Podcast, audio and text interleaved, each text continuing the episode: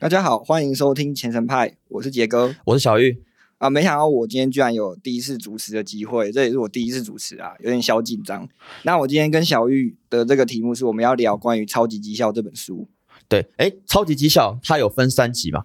对，那我们今天主要是跟小玉来谈一下第二集，因为小玉本身是做一个量化交易的，那我是做主观交易。我想要我们透过分享这个两个人对这本书的看法，然后会有一些想法或者说不一样的观点。哎，超级绩效你看过第一集跟第三集吧？第一集第一集我稍微看了一下，但是第三集我还没看，我主要看第二集。好，那我稍微讲，这次你主要看的是第二集吧？对我们的读书心得。对，因为第一集讲的跟第二集东西是一样的，但第一集它比较像是个人自传，然后分享一些像部落格一样的，就是拉里拉扎的讲他的状况。然后因为他卖的太好了，大家都太喜欢他写的东西了，所以他第二集就把他第一集的精要讲出来。所以你会发现第二集的书的厚度大概是第一集的四分之三，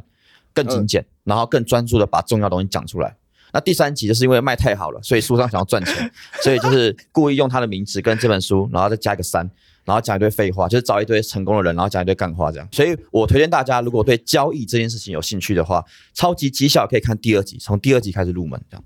而不是入门啊，入手，它不是一个入门的书。对，它不是一个入门的书，因为它里面的东西有一些是比较偏专业，专门在做交易的，包含统计什么的。那这本书的架构主要就是分为一个，我们先考虑计划风险，再来就是他会跟你讲这本书独有一个 VCP 的一个做法，那最后就是资金管理。那回到这个三个部分之后，它最前面谈的是我们所谓的心态这个部分。我觉得在心理学上面，因为我身边有一些比较优秀的朋友，他们本身也是心理智商相关的，所以这个应该是有依据，叫自证预言。对，那这个这个东西什么叫自证预言？就是当我们打从心底去相信自己可以做到一件事情的时候，我们就会朝那个方向前进。也就是说，在不过无论你是投资或者是从从事交易的情况，你必须要先相信自己可以赚钱，那你才会往可以赚钱的方向走。听起来很像心灵鸡汤啊，对不对？你就这这这也蛮蛮有趣的，可以大家分享。其实交易员这个职业哦，交易员这个职业，不管你是做主观、做量化，还是用什么样方法做交易跟投资，其实交易员要同时具备两项技能。第一个，你要极端极端的自信，极端的自信，但你同时要极端的谦虚。对，你要对自己的决策跟思想很有自信，但你要对自己面对失败和市场这件事非常的谦虚。所以大部分做交易员，你就觉得他，你要么有时候觉得他很自以为，要么觉得他很躁郁，要么觉得他常常心里在矛盾，那是很正常的，因为他常常心里在拉扯。他他要面对这样的活动，他其实就是需要这两方面个性在拉扯这样。那杰哥，你刚刚讲到的心理层面会比较偏极端自信这件事，你要心想事成，你要有心理法则，对你要像秘密一样，秘密那本书跟你讲的一样，你要觉得你自己会赚钱，不然你根本赚不到。对对对，但同时面对失败的时候，你要你又要击垮自己的自信，你要跟人家说啊，理所当然啊，这很哦正常、啊。对对对，然后一直说服自己很正常，然后就一直输这样。对对，我相信有在做投资、有在做交易的，就大概知道我们在讲什么。那从这边我也稍微延伸一下、哦，关于这，因为这是我们第一本分享的交易的一些书嘛。呃，那我跟大家说，大家如果要去从事交易的书，好、记得一本好的交易的书，有全面一点的话，它架构上它大概会分为三个部分，好、就是三个 N 啊。第一个是卖，这是你的心灵层面，就是我们刚刚聊到的。第二个就是你的 method，就是你的方法层面。好，第三个就是你的 money，如何做资金管理。其实交易就是这三个 N，然后去循环，然后去围绕在这样子，然后根据那个作者他提提出来的东西，然后每品到这三个领域。那这个三个 N 最早是从哪一本书开始呢？是有一本外国的交易书很有名，叫呃《Come into My Trading Room》。好，呃中文翻译中文的代理是走进我的交易室。好，那个亚历山大这个这个讲交易的讲师，好，他开始开发了这个三个 N 的概念。然后很多交易员就是每品的这个框架、这个 framework，然后去做一个呃交自己交易系统的陈述这样子。所以大家可以去看一本好的交易书有没有包含这三个层面这样。对，然后我相信大部分听这个节目的人比较像是一般投资人，所以在这个情况下，比较不，我们可或许不太不太需要像小鱼那么专业的讲这个东西。当然，这本书主要就是也也是部分，我觉得蛮适用一般人，就是我们所谓要先考虑风险。那考虑风险的情况下，就是要计划风险。那再来就资金管理，资金管理其实就是他们法人机构的话是部位管理嘛，因为部位比较大，所以要考虑很极端的风险，就可能要分很细。可我觉得像我们这种个人交易者或者是一般投资人，其实只要控制好你的资金水位，应该大部分情况就够了。杰哥在在你的认知里面，你的交易的自己的事业上面，风险到底是怎么衡量它？对我而言，我风险衡量，以前一开始当然是觉得说，哦，我亏损可能一笔亏多少。但我们最一开始做交易的时候，可能就会觉得说，啊，一天赔一千就好痛，或一天赔两千就好痛。那当你当我们做久了之后，就发现说，我们以趴数来看待事情的时候，就会觉得其实一天一两千，如果是占总规模资金的零点一趴，那其实这个也还好，因为这就是一个经验。但大部分的人对于赔钱这件事情，他没办法接受，所以他有时候会觉得啊，我们赔钱好痛苦，所以他就会造成他忽视风险。就是比方说，如果你赔钱，我不知道未来你是不是对的，但最起码现在市场告诉你你是错的，那你就应该要出场。可是大部分人做不到这件事情，所以他就从常常会越套越深，然后就越赔越多。嗯，我我帮杰哥延伸一下好了，因为我们谈到说，哎，一般交易员跟可能在法人机构做的交易员，跟那种顶尖交易员，到底怎么看他的风险这个层次？在我的认知和你的学习途径，大概会有这三个三个层次。第一层就是你一开始讲的，对于一般做投资做交易的人，他们想的风险只是你你赔了多少钱，你赔了一万，你赔了十万，你赔了一百万，那当然是跟你的本金有关嘛。对，那你在做一阵之后，你要开始进到下一个阶段，是用比例的方式来看，你你赔了多少钱，你是一趴、两趴还是五趴？对，可是到到目前为止，我认为这都还不叫专业，因为其实里面你根本没有带入任何交易、财经或是知识的背景去衡量你的风险。真正专业的人在衡量风险会到第三个层次，好，就是用你的净值的波动程度去衡量你的风险。好，就是你常讲的滴滴嘛。呃呃，你的桌档是一个衡量的方式，你的 Sharpe Ratio 是一个衡量的方式，你的 Recovery Ratio 是一个衡量的方式，有很多比较专业财经的方式呢衡量你的交易状况。那那个交易状况就会像是你的体检报表一样。你看那个体检报表，你可能会知道说你的肌肉量不够，你可能会知道你的肺活量不够，那你根据那个东西去调整你的交易模式。好，那那个跟赚钱跟赔钱不见得有直接相关。好，举个例子来意思，你你大家要开始知道，风险不代表一定要赔钱哦。有时候你赚太多也是风险，为什么？因为你的交易模式，它可能希望你的交易模式长期处于一个稳定获利，或是稳定创造三 percent 五 percent 的报酬。那只要你的结果偏离了这个目标，偏离你这个专案的方式，这就是一个你要去。Cover 的一个风险，好，那就是一个你跟你预想中跟实际上有落差的地方，那这是专业的交易员在玩的东西，这样。对，那一般投资人的话，其实其实或许我们达不到这个层次啊，就是也不是说，就是我认为一般投资人要到小于那个这么情况的话，我认为大部分投资人都是有主业的嘛，那副业来做这件事情相对是有难度的，所以我觉得一开始停在我们所谓的计考虑风险，就是有个交易基本初期的计划就好，那最起码已经包含说怎么出场。对我完全同意你讲的这个东西，就是还是在我还是在把它说完好了。所以我觉得一般的投资人，如果你是呃业余交易、业余投资的话，你至少要考虑到你赚到的钱能不能 cover 掉你自己做这件事的成本，就是你经营这件事情到底有没有利润可言。那个利润不不只是赚的实际的钱哦，还包含你投资的时间。好，你同样花三个小时的下班时间去做这件事，真的要比你花那三个小时去呃学别的技能，然后回馈到你工作上好吗？对，那我觉得你的计划在考量风险这一块，你至少要到这个层级，你要衡量你做这件事的效率性如何。那基本上一开始建立风险的情况下，那一定是考虑说我哪时候进场嘛？那哪时候进场，再就是哪时候要出场。对，这个是最一开始我们需要明确进进的计划。但是我们不知道市场表现是怎么样，所以一般投资人，我觉得在你在建立一开始的计划的时候，你只要先知道出场的哪时候。那我们因为我们不要预测高点，因为永远不知道市场的情况是怎么样。这边也可以提到说，前几天那个股市是废的，不是有提到股市有些个别资产有一些泡沫的情况。这本超级绩效它主要讲的内容是跟大部分人想的不一样，大部分人都喜欢拉回买进，可是这一档这这本书主要是在跟你讲说，它主要是买创高型的所谓的顺势顺向型的交易。这个是方面你有什么看法？杰哥在分享这段话的前提假设，是因为这本书它做的东西叫股票的交易，只做股票。然后是股票交易，那在股票交易它里面用的方法是顺势交易。所谓顺势交易，就是说它只看价格，然后它只要这个价格有动能，要突破某个区间的时候，它就执行买进。对，所以大家要知道，他们我们现在讲的话题是因为这本书它是从这个方向出发，不代表这是真理。你刚刚问我的是趋势交易。对，跟这本书的看法，就是这本书这个方法对不对吗？对，就没也不是说对不对，因为我觉得没有对错，但是主要是分享你趋势交易，以你的角度交交量化交易的角度来说，趋势交易你有什么？不管是量化交易和主观交易，趋势交易绝对是我们交易系统里面的一个主流，绝对是一个主流。这很简单嘛，你先不要管这些专业东西，你要赚钱，你要买股票，你要怎么赚钱？你是买一百块卖一百二十块，那你一百块到一百二十块一定是有个趋势，不然它不会涨到一百二十块嘛。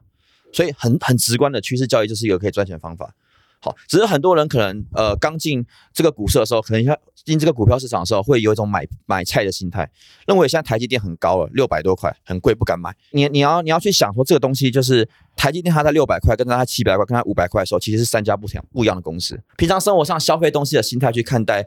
投资跟交易这件事。就是环我们身身处的环境又喜欢买便宜。对你，你买高丽菜，你发现高丽菜因为台风变八十块，那是因为台风，它高丽菜就是高丽菜，它不会因为变成九十块、一百块就变成下一个高丽菜。对，所以它会可能会回归它的均值，它可能回到四五十正常水准，然后你认为那时候买才是一个合理的价格。但股票资产它本身不是一个这样的性质，它本身背后的是一个法人，它是本身背后是一个赚钱的机构。那它在不同的时间的格局下，跟不同的时间点上，它本身就是一个不同的个体。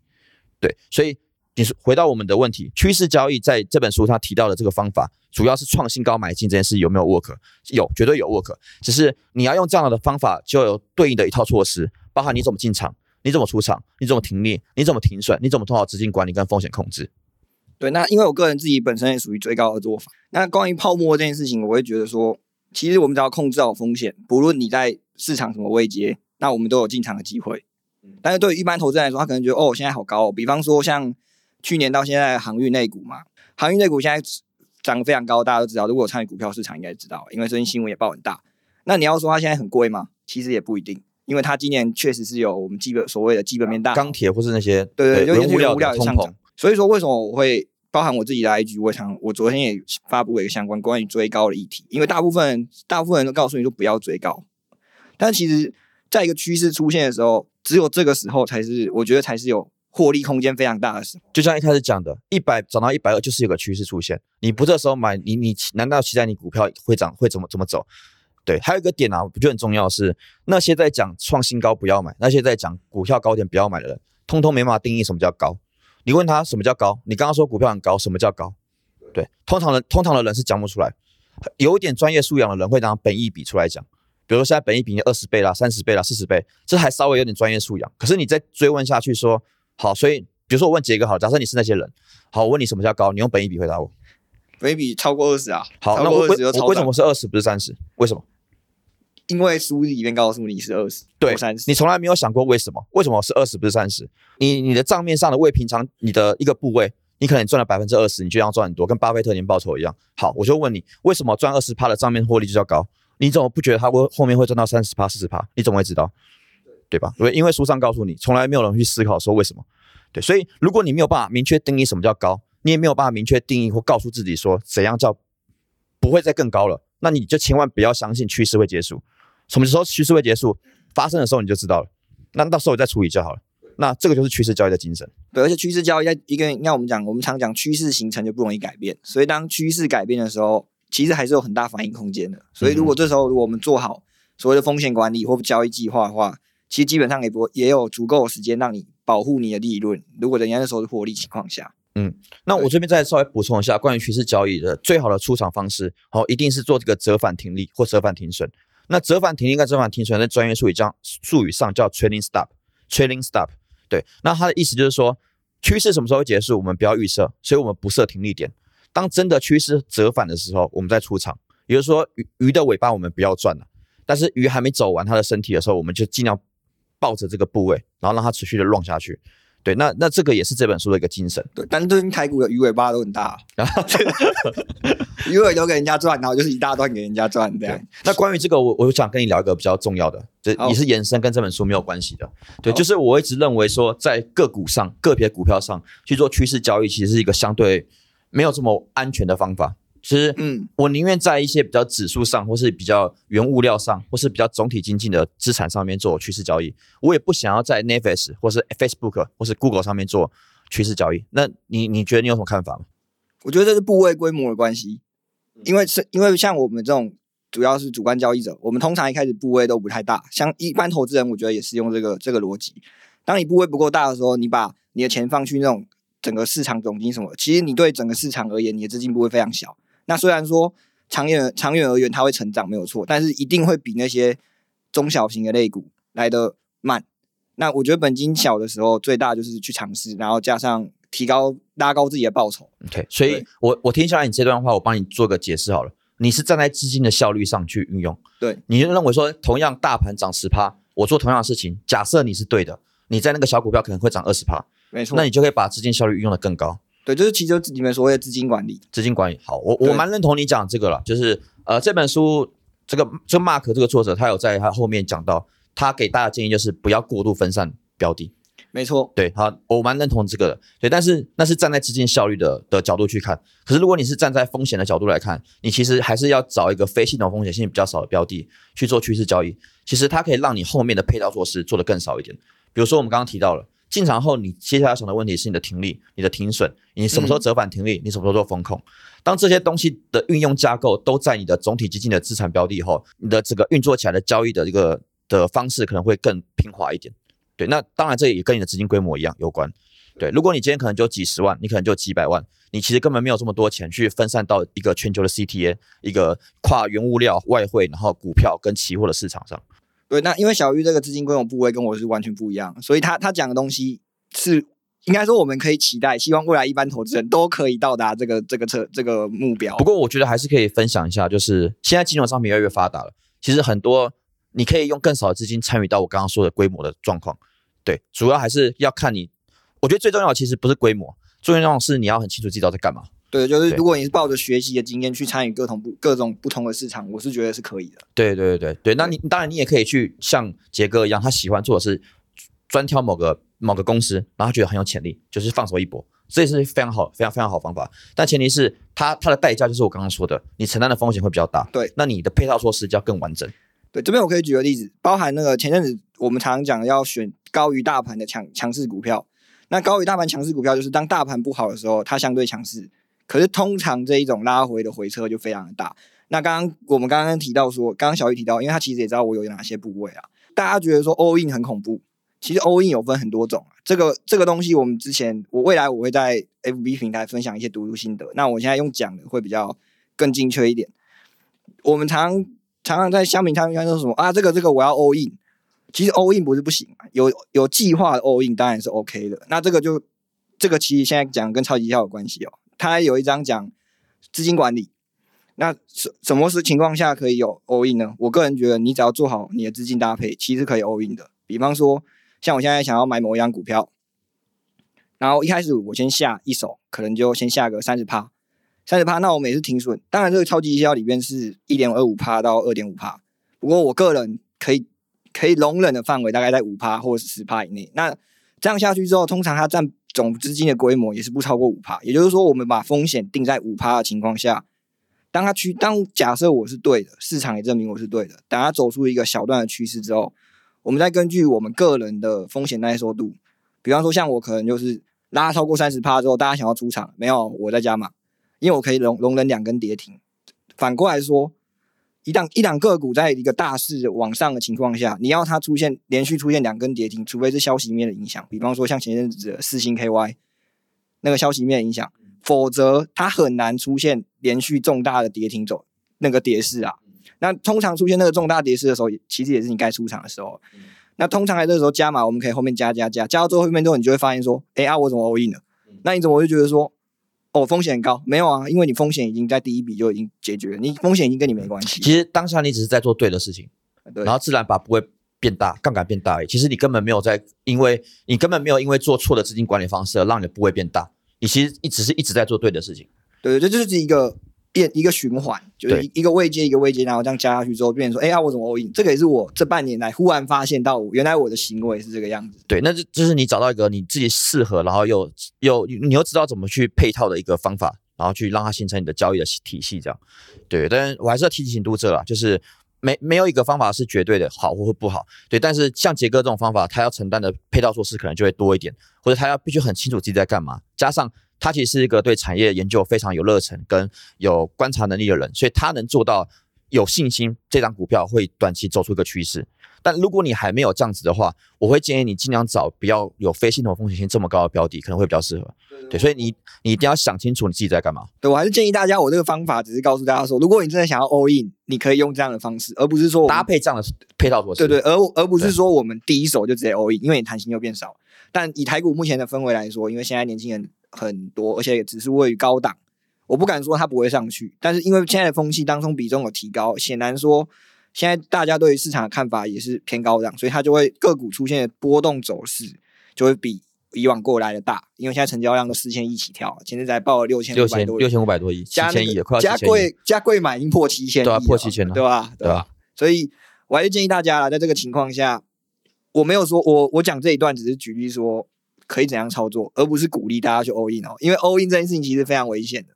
对，嗯，看来我们已经把超级绩效后面的资金管理稍微带一个走走一遍。呃，或许我们来可以讲一下这本书跟别的书有个比较有特色的地方，是它明确了分享了这个作者习惯用的交易的技术的方法，就是 Master 的那个部分。对，你要分享一下这本书讲了什么？这本书主要是讲一个 VCP，它主要是讲一个价格波动收敛的一个形态。那你以技术分析来讲的话，其实我觉得它的总结就是底底高啦，底底高，然后成交量萎缩，底底高。底底高哦，就是底底高，一底比一底高，垫上去的概念，垫上去的概念。然后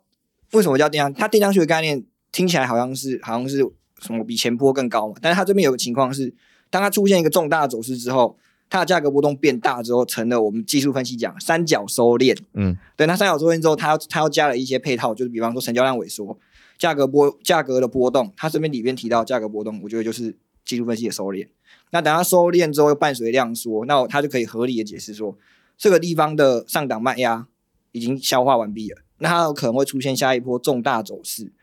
因为这个人的做法比较科学，所以他有用百分之计数的方式，对他有用比例跟百分比的方式来计算这个东西。几次了，压到几次了，第三次才才才才才认为说即将要爆发，才设了这样子。然后他就搭配我们前面讲的计划，他就把风险控制好，然后他就进场。对，我觉得他，我觉得他这个东西是蛮有用，因为看了这本书，我回顾我过去。那个通常比较合理的利润，比方说三五十趴甚至翻倍的，大部分的情况下，我在加码点的时候，其实某些程度上也有这种情况。但是其实我自己个人在那之前是还没有看过这本书的，对，所以我觉得他这个让我对那个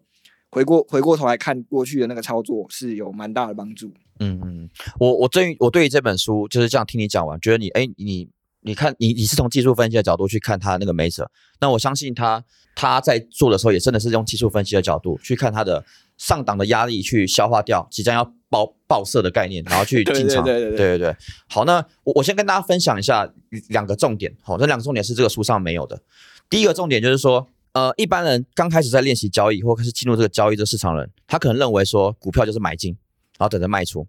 好，这是第一个层次，就是你认为股票只有先买再卖这件事。对，可是如果你懂了更多的金融商品，或是你懂了更多操作后，你会发现股票还可以做空，你可以主动做空之后再回补。好，这是第二层。好，那这第三层呢，就是这本书它刚开始讲到的概念，它把波动的概念，然后加到它的交易方法里面。所以大家如果在做交易做到后面啊，多空，好，这两个你一定要熟悉。第三个维度你要做的是波动程度。好，那波动程度就可以做很多事啊，你可以做波动压缩，然后爆射，就像这个；你可以做到风波动放大而收敛。好，就是反过来做逆向交易，或是你可以用各种衍生性金融商品，例如选择权，好，例如交换合约，然后去做一些波动的套利，或者修伽马、修 data 之类的。好，那些是比较难，呃，比较复杂一点。但是你要知道，交易这个市场里面不是只有做多，然后等待变高卖卖掉而已，你可以还可以做很多事情。那这个，哎，下一集我再跟韭菜我分享这个观念好了。好，那第二点回到刚刚那个 PVC 嘛？还是 VCP？VCP，VCP 嘛，就是波动压缩的这个东西。对对对，嗯。我想再延伸一个比较科学化的东西，就是在我们财务工程的时间序列分析里面，我们对波动这个东西有个非常重要的概念，叫波动重聚。波动重聚，什么叫波动重聚？我讲我讲白话一点，我讲白话的。最近如果波动很大的时候，它就会是很大。好，例如去年的三月。好，那如果最近波动很小的话，它就是很小，它就是一个死鱼。例如最近的台积电。好，我就举个概念。好，但是波动重聚它会把很大波动很大的。的地方变成一个时间序列，在某个区块波动很小的地方变成一个时间序列，在某段时间出现，但是这两种波动会交替出现，所以它的这个方法其实它是在赌什么？它是在赌说小波动即将累积到一定时间后，要即将变大波动的那个重聚的现象。好，所以所以在我们计量交易里面，我们有时候会做一些策略，那些策略其实会用类似的方法去捕捉一个波动压缩即将爆射，赌的就是这个统计上的波动重聚的现象的转变。那波动重聚现象现象转变，通常背后的原因是来自于它有些催化剂了。例如最近的 Facebook，Facebook 前两天公布了财报，营收超好，然后打发 Twitter，然后就爆爆喷了十 percent，对，那就是一个他前阵子都在睡，然后突然爆射十 percent，那就是一个波动改变的状况，通常会有个明显的催化剂。那我认为所有个股、所有总体经济的资产，或是很多样的东西，它要上涨或是要突然下跌，一定会有个催化剂。好，那你有时候就是在赌那个催化剂的事情发生，那这个就是。结合了技术面分析跟基本面分析的运用，对，那那我之所以刚刚前面讲到说以技术面角度来看，是因为因为大家没有看这本书，所以单纯就用技术的角度来说，会比较让大家容易理解。对对对，这是就是就我延伸一下，对对对如果你想知道更深的，你可以往这方面去做对，研究。那这本书，他刚才刚刚小玉讲的那个一个波动收敛之后，有个会爆发一个重大的波动，那个地方在这本书里面叫枢纽点。哎，对，我就是要带这个枢纽点。他在他的他在在他的视野里面，那个东西叫枢纽点。对，呃，你要分享一下他怎么形容枢纽点这件事。他的枢纽点就通常就是这个地方有可能会引，就是下一波走势的开始，不论是创新高或创新低。那通常在这个点爆发以前，都会伴随着成交量量缩。对，他主要的观点是在讲这个，然后低于评价平均值水准。那因为他是做顺势交易的，也就是他是做往创高的，所以对他而言，他会觉得说卖压减少。对，然后他就合理可以怀疑说上档解套卖压已经不多了。那这时候趋势都向上的话，那当然它前面还有很多技术方法可以筛选说向上的个股啦。那这个点书里面也有这个东西，大家都在讲，所以就不讲。那他通通常这个直接拉上去，他会认为这个这个点是关键点。假设他看对了，这个点是最安全的点。对我个人的就枢纽点，所以它叫枢纽点。对它叫枢纽点。嗯嗯，对。那但因为我个人是比较喜欢用总体经济去衡量有没有什么特别的催化剂啊，我我们会用催化剂来形容这个催化某个事情发生，导致这个价格突破。因为就像你刚刚讲的，如果你只看技术面分析来决定这件事，或者像他书上这样讲的，有可能他就死在那边，永远不报社，有可能。对对对，那有可能。它里面有提到，如果发生这种事情的话，他的选择就是赶快找下一个标的，他他不会浪费时间在他技术系可能三次收敛后还没报社的上面，他会马上把钱抽走，然后就换到下一个标的。好，那我觉得就衍生了另外一个问题，也是这本书没有讲的，你要怎么把那些标的放到你的股票池，然后去做它的这个技术分析框架，然后让你能赚钱。好，这就是个大很大的难题啊。当当然，小鱼讲到这个这一点，我觉得我个人能够做到这件事情，是因为我对市场的什么产业的产业的方向，我大概有一个有个概念，因为每天都在看嘛。这也是为什么我在前面几集来，不管第一次、第二次录，我都常常告诉大家说，哎，你可能要看一下经济日报，看一下世界在发生什么。原因在于说，如果你如果我一般投资人，大部分人都做台股嘛，那如果你做台股，你当然要知道现在的台股发生什么事，你才会知道说，哎，钱往哪边去。那前往哪边去？在搭配里面，这本书里面主要它是用技术角度啊，均线往上啊，什么趋势往上。在这个情况下，你你可以你就可以说，哎，现在资金流到哪里？那现在均它这个产业的均线是不是都往上？这样其实你潜意识中你就已经筛掉了一些我们刚刚刚刚讲的催化剂。对，其实你本身就在做这件事比。如说你把这么多产业筛掉，最近只剩钢铁跟航运能做，那你至少上礼拜不会做错方向。对没错。我觉得每个人要找到自己怎么把这么多股票、这么多产业分类，然后把重要东西留到自己身上，再从这个上面用你对的方式或对的技术分析还基本分析都可以去做你原本的操作。那我想这是大部分做专职交易的、做股票个股上来说会比较需要挑战突破一个部分。对对那一般投资人就是一定要看报纸啊，对啊，一定要因为报纸这个东西还是对市场有相对的影响啊。对，消息面对于个股来说影响是非常大的。呃，我们可以看到那个事情嘛，我刚刚有讲过事情，它就是受消息面影响啊，嗯然后它就连续股股价直接从九百二跌到九百零二还九百二，忘记了，跌到四百零一啊。那你要说你要说它这这张股票不好嘛？它它后来开法说会啊，它的今天的营今年的营收也是成长啊，它就是就只是少接订单或者是被砍单，那它基本面情况还是很好。那它有没有可能超跌？这就是我们一般投资人可以去考虑的问题，还是说它真的估值过高？对，那这这个情况我们就需要考虑，那就该在执行我们刚刚这本书讲到的交易计划。嗯，对那这本书你还有什？哎，这样好像我们把三个大结构都稍微带带过一遍自己的想法。所以这本书你还有什么特别的印象，或是你想要分享我我对这本书最大的感觉就是他了解交易的真实面这个部分，因为乔伊其实也知道，我在去年以前就是跟他聊聊聊以前，因为我们平常其实我们很少见面哦，大家可能觉得大家可能误会，觉得我很常跟小玉见面，没有，这绝对没有，我们可能一年见一次面，对不对？我们去年十一月见面以前就是三月嘛，对然后三月在之前搞不好就前年或更前年哦。对，我们之所以会这样，是因为我们偶尔见面聊个交易，小玉觉得说，哦，我我聊我好像对交易很有热忱，然后他就常常就找我找我。那在去年十一月以前，其实我是没有个人没有做所所谓的损益分析。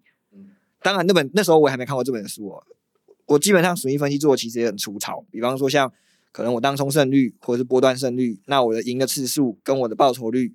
这样算一算，我当当当我把这件事情做好的时候，我就发现很多问题了。当然，这本书里面它用更多的方式，比方说你的期望值，或者是你持有的波段天数亏损是多少，盈利是多少，他用更科学化的方式去做这件事情，我觉得这对我帮助蛮大的。嗯，当然我可能还没建立起来啦。嗯，不会不会，我觉得呃，先跟大家分享一下，如果你想认真把交易这件事情交易，投资我倒觉得还好。你想真的是把交易这件事做好，就像去健身一样，你的第一步一定是量体重，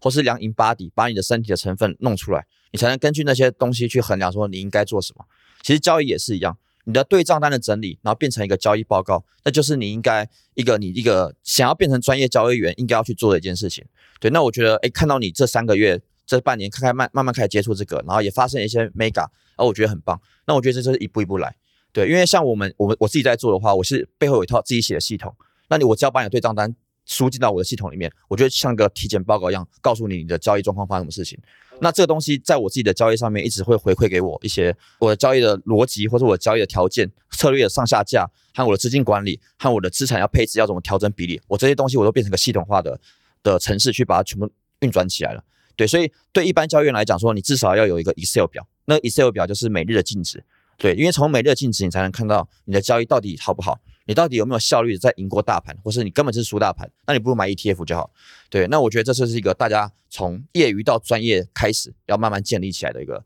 一个一个一个可以方向了。那关于这本书还有一个部分，就主要是作者，我认为有个部分是蛮有参考价值的，因为大家都知道股价不是涨就是跌，再就是盘整嘛。那这本书。我们我们现在讲的一样是以这本书的背景为主，因为它是追创高的。嗯，那一般投资人通常也不做空啦，所以我们就主要探讨创高的做法。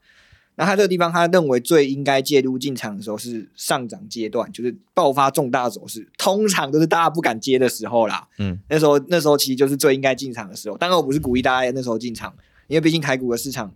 相对于世界其他部位，乃至于美股，它的。个有些中小型的个股，它股本是比较小的，也就是说它筹码是被人家控住的。嗯，那通常这种爆发重大走势，大家都知道，我们所谓的市场行为，在某些程度上会发生一些事。当它上去的时候，就会有那些人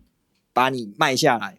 然后把让你让你被套在上面。这也是我们一开始我有聊到一个，就是我我认为在个股上要非特别谨慎的原因，是因为台湾是一个浅碟市场。如果你用这本书教你的交易方法，在操作这些中小型股，你的配套措施一定要比别人多，因为你要知道。能控盘的人在台湾是真的有可以控盘的人，因为因为我们在法人都知道这件事情，这这这也不是什么不能讲的，反正就是你在台湾搞那些股本很小的，其实就是被控来控去，对，所以你要知道说这本书它的作者是在美国出生，美国那些股票你要去操纵真的是不容易啊，对，所以在市场上本身就有区别了，对，所以你要运用在台股上的时候，你要你真的要特别小心这样。应该说，我觉得应用在台股上，你要知道你控盘那个人在想什么，你要去猜他在想什么，你是对你甚至要有点赛局的概念，说他会不会把它倒给我。那我是不是要先提早下车 之类的？对对对。对，那刚刚我们跟小鱼讲的这个概念，其实也包含到日内当冲哦。因为我们现在对日内当冲，大家现在的共识，那个共就是一个，其实我们在讲的这件事情，就是所谓的市场共识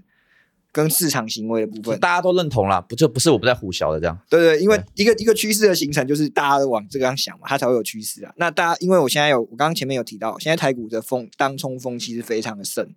那也就是说，我们刚才讲的这个东西，其实在当冲里面也适用。你你在追高的时候，你你要懂得哪时候跑，因为搞不好有时候当冲人家挂外挂的外盘是挂给你吃的啊。